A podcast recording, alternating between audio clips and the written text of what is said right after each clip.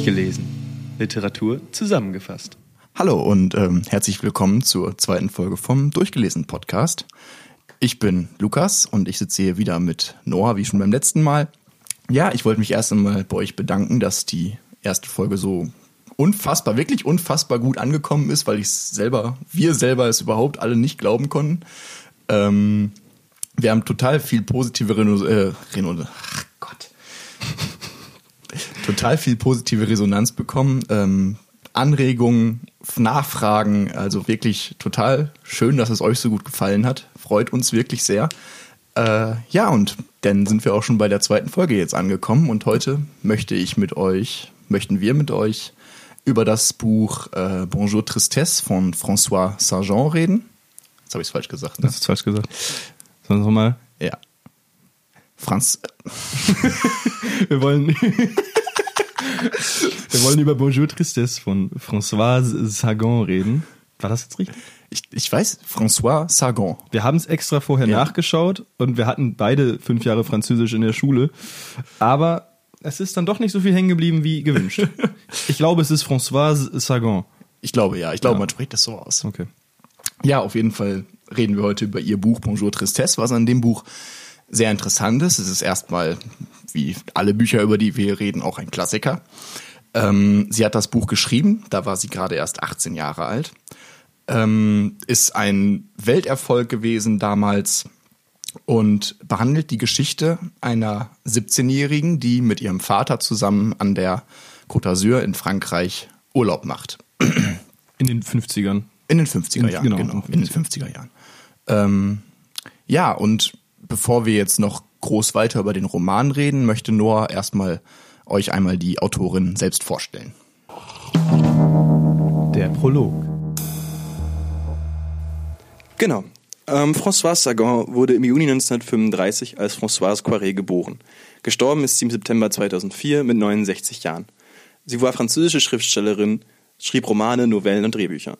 Ihr häufigstes Motiv waren wohlhabende, desillusionierte Bourgeoisie-Bürger, wie auch zum Beispiel im Bonjour Tristesse.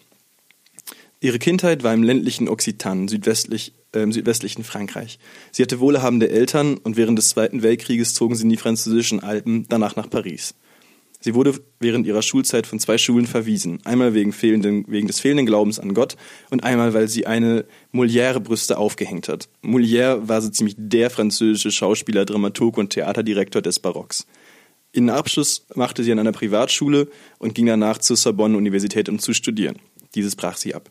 An dieser Stelle wird auch deutlich, dass Françoise Sagan aus gutem Hause kam, weil sie diese Privilegien natürlich hatte, die viele andere wahrscheinlich nicht gehabt hätten. Sagans Charaktere werden teilweise mit denen von J.D. Salinger verglichen. Der schrieb Catcher in the Rye. Und zwar deswegen, weil Cecile im Debütroman für viele junge Mädchen damals eine Ikone wurde. Bonjour Tristesse war sehr erfolgreich, wie Lukas eben schon gesagt hatte. Und auch nach diesem Buch blieb Sagan ihrem Stil der französischen Psychological Fiction treu. Psychological Fiction, das bedeutet Fokus auf die Charaktere und ihre Gedanken sowie Motivation. Das Narrativ nimmt die Gründe des Verhaltens mit auf, um den Plot zu formen. Zurück zu Sagan. Sie war zweimal verheiratet, einmal von 1958 bis 1960 mit einem 20 Jahre älteren Mann. Da war sie gerade 23 Jahre alt. Und dann nochmal von 1960 bis 1963 mit einem amerikanischen Playboy, mit dem sie ein Kind bekam. Oder von dem sie vielmehr ein Kind bekam. Darüber hinaus hatte sie drei langjährige Affären. Zum einen mit der Designerin Peggy Roche, mit dem Essay-Autor Bernard Franck und mit dem Playboy-Redakteur, äh, mit der Playboy-Redakteurin Annick Jay. Und das alles angeblich relativ zeitgleich. Sie liebte britische Autos und lag nach einem schweren Unfall eine Zeit im Koma und fuhr gerne mit ihrem Jaguar nach Monte Carlo, um dort in Casinos zu spielen.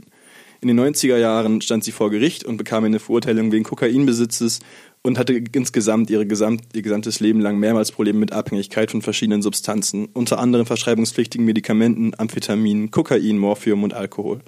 Ihre Gesundheit verschlechterte sich in den 2000ern und sie starb 2004 an einer Lungenembolie und wurde in ihrem Geburtsort beigesetzt. Sie gilt bis heute als eine der wichtigsten französischen Autorinnen und wurde im Prinzip mit einer Nationaltrauer verabschiedet. Eine Seite Leseprobe. Du machst dir von der Liebe eine etwas zu einfältige Vorstellung, Cecile. Sie ist nicht eine Abfolge voneinander unabhängiger Empfindungen. Ich dachte, dass ich genau so immer geliebt hatte.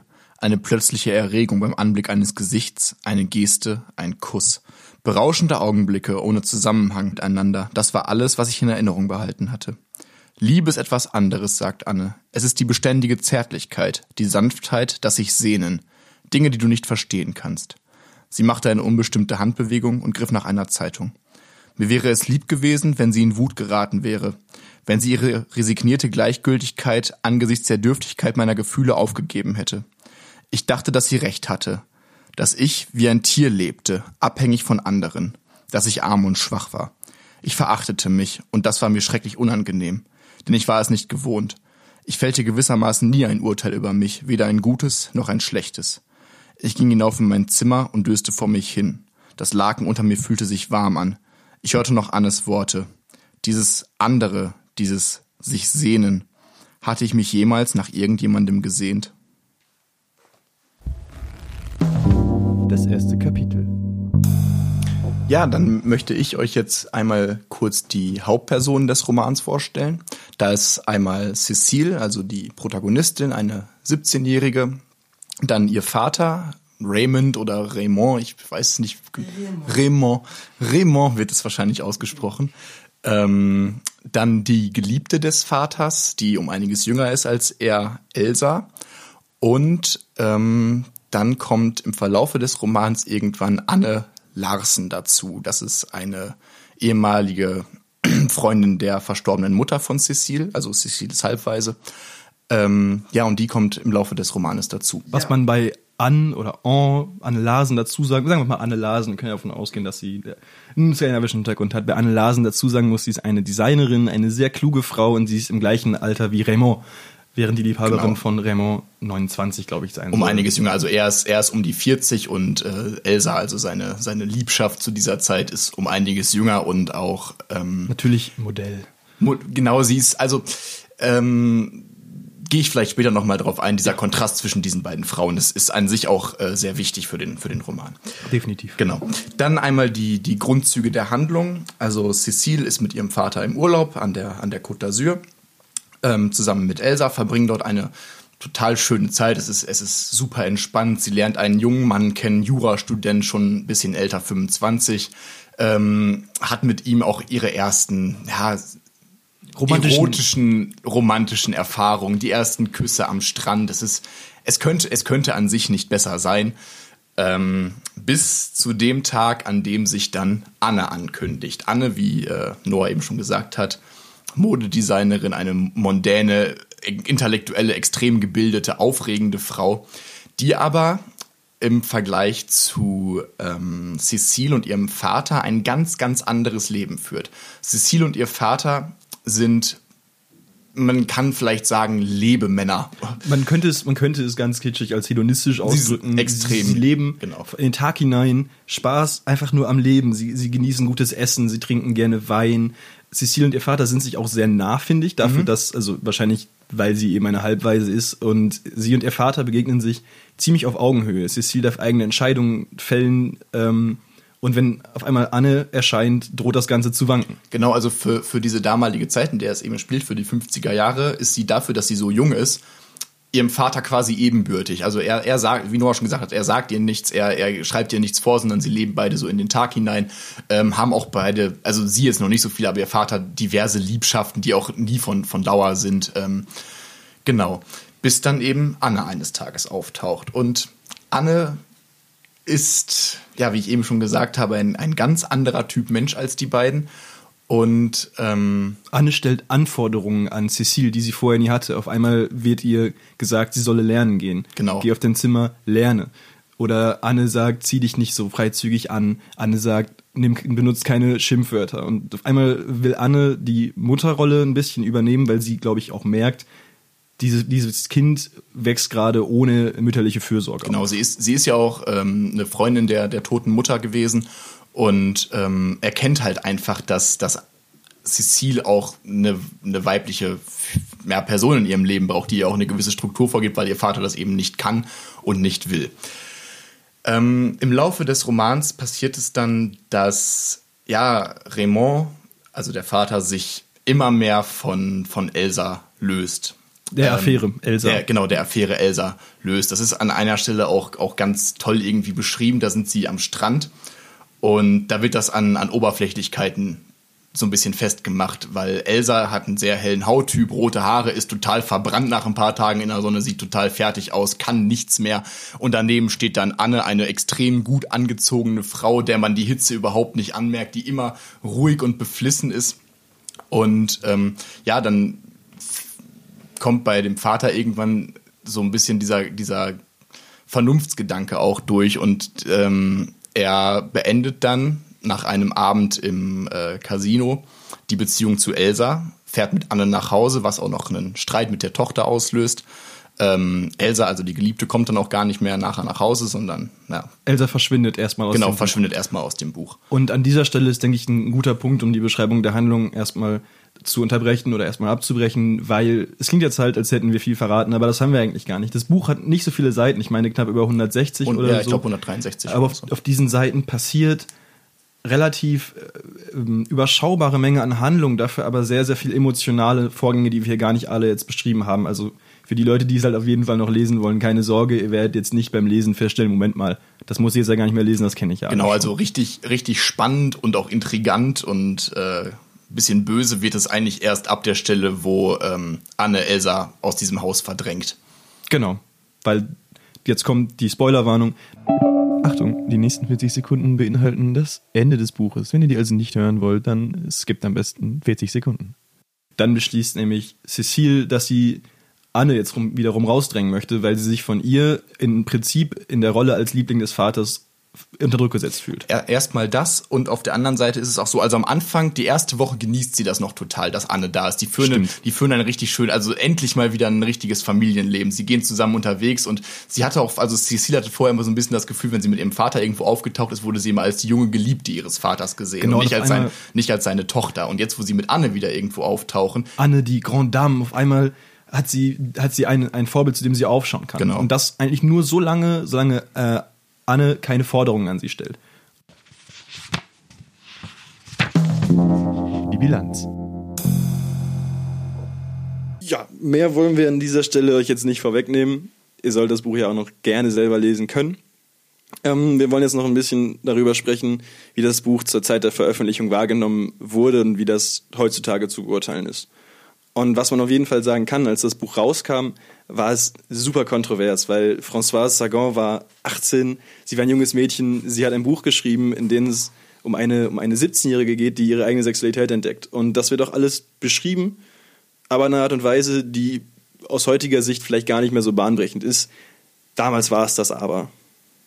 Und man kann vielleicht sogar von einem glücklichen Zufall reden, dass das Buch überhaupt dann so veröffentlicht wurde, weil ich kann mir vorstellen, dass das im damaligen Kontext eben von so einer jungen Frau auch durchaus mal in einem Verlag hätte untergehen können.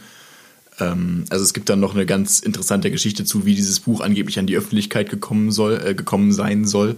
Und zwar hatte sie eben eine Freundin, ähm, die bei einem Verlag gearbeitet hat als Sekretärin der hat sie das Buch zugesteckt zukommen lassen, weiß man nicht so genau. Und die hat dann dieses Buch ihrem Chef gegeben, damit er es in der Metro liest, ohne einen Kontext dazu zu geben. Einfach nur gesagt, lies es ruhig. Und dem hat es so gut gefallen, dass er es dann direkt veröffentlicht hat.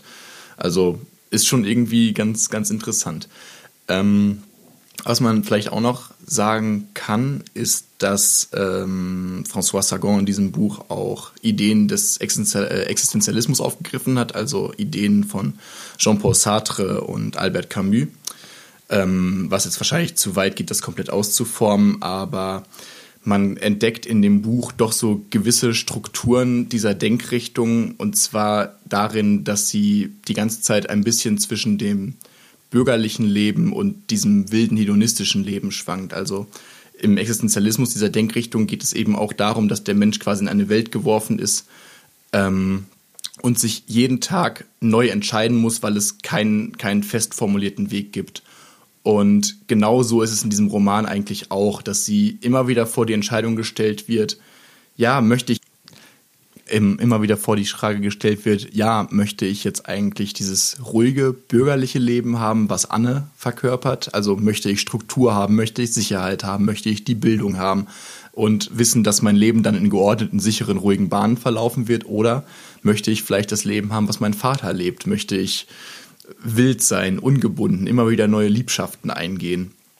Ähm, ja, und da ist, wird eben diese Idee aufgegriffen, dass der Mensch für ja, quasi seines eigenen Glückes Schmied ist und komplett frei und genau das machen kann, was er möchte, aber diese Freiheit auch ganz schön belastend sein kann. Und was ich an dem Buch sehr, sehr schön finde, ist, man muss nicht einen Philosophen gelesen haben, um es zu genießen, weil ich persönlich habe noch keinen einzigen Philosophen gelesen. Ähm, und trotzdem habe ich beim Lesen dieses Buches super viel Spaß gehabt. Es ist leicht zu lesen, es ist sehr gut übersetzt und beim, beim Lesen fühlt man sich sehr in der Geschichte. Die, die, der Ort, in dem sie sich aufhalten, wird sehr schön beschrieben. Sie gehen durch einen Akazienwald, sie sind an der, an der Steilküste, sie fahren auf einem Segelboot. Mm, und man kann sich gerade in unserem Alter, wenn man das liest, finde ich noch sehr gut mit, mit Cecile teilweise identifizieren und denken so, ja, ich hätte früher auch so gehandelt oder ich hätte das auch gerne so erlebt. Ich fand diese ganze Landschaftsbeschreibung, das erinnerte einen alles so ein bisschen an Call Me By Your Name, also den Film, dieses ja. offene, freie Leben mit offenen Türen, es ist total warm und alles ist schön, ja. man ist den ganzen Tag barfuß, also so ein bisschen hat äh, das Buch auch diese Atmosphäre, zumindest am Anfang. Genau, und äh, wenn ihr euch dazu entscheidet, es, es zu lesen, was wir euch wirklich sehr, sehr empfehlen können, dann nehmt euch die Zeit dafür, die einzelnen Seiten auch nochmal zurückzublättern, wenn ihr irgendwas, weil ich hatte teilweise dieses, dass ich gedacht habe, Moment mal, waren die da schon mal. Und ich habe einige Seiten nochmal gelesen und es, es lohnt sich, diesem Buch einfach auch Zeit und Raum zu geben. Es liest sich zwar schnell, aber das heißt nicht, dass man es schnell hinter sich bringen sollte. Man kann das Buch, ich habe es jetzt zum zweiten Mal gelesen, es macht auch beim zweiten Mal lesen durchaus nochmal Spaß. Ja, unterm Strich, was bleibt uns zu sagen? Leseempfehlung?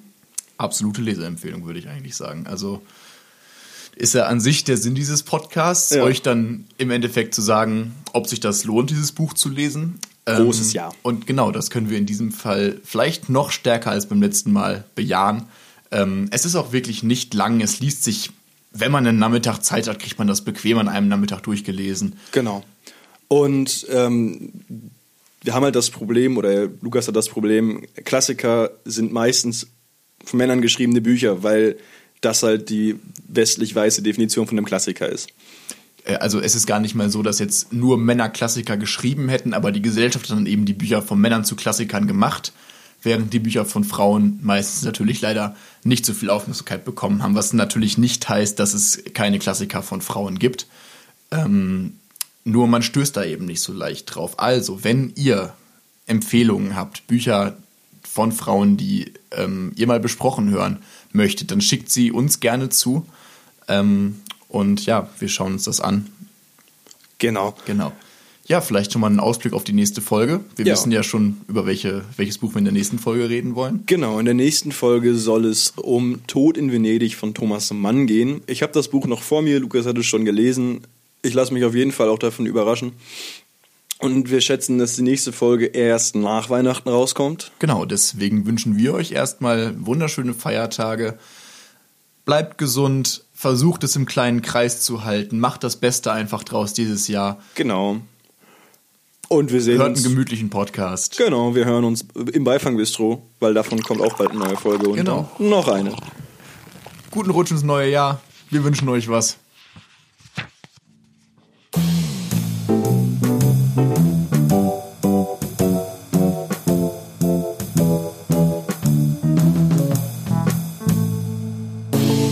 Durchgelesen. Literatur zusammengefasst.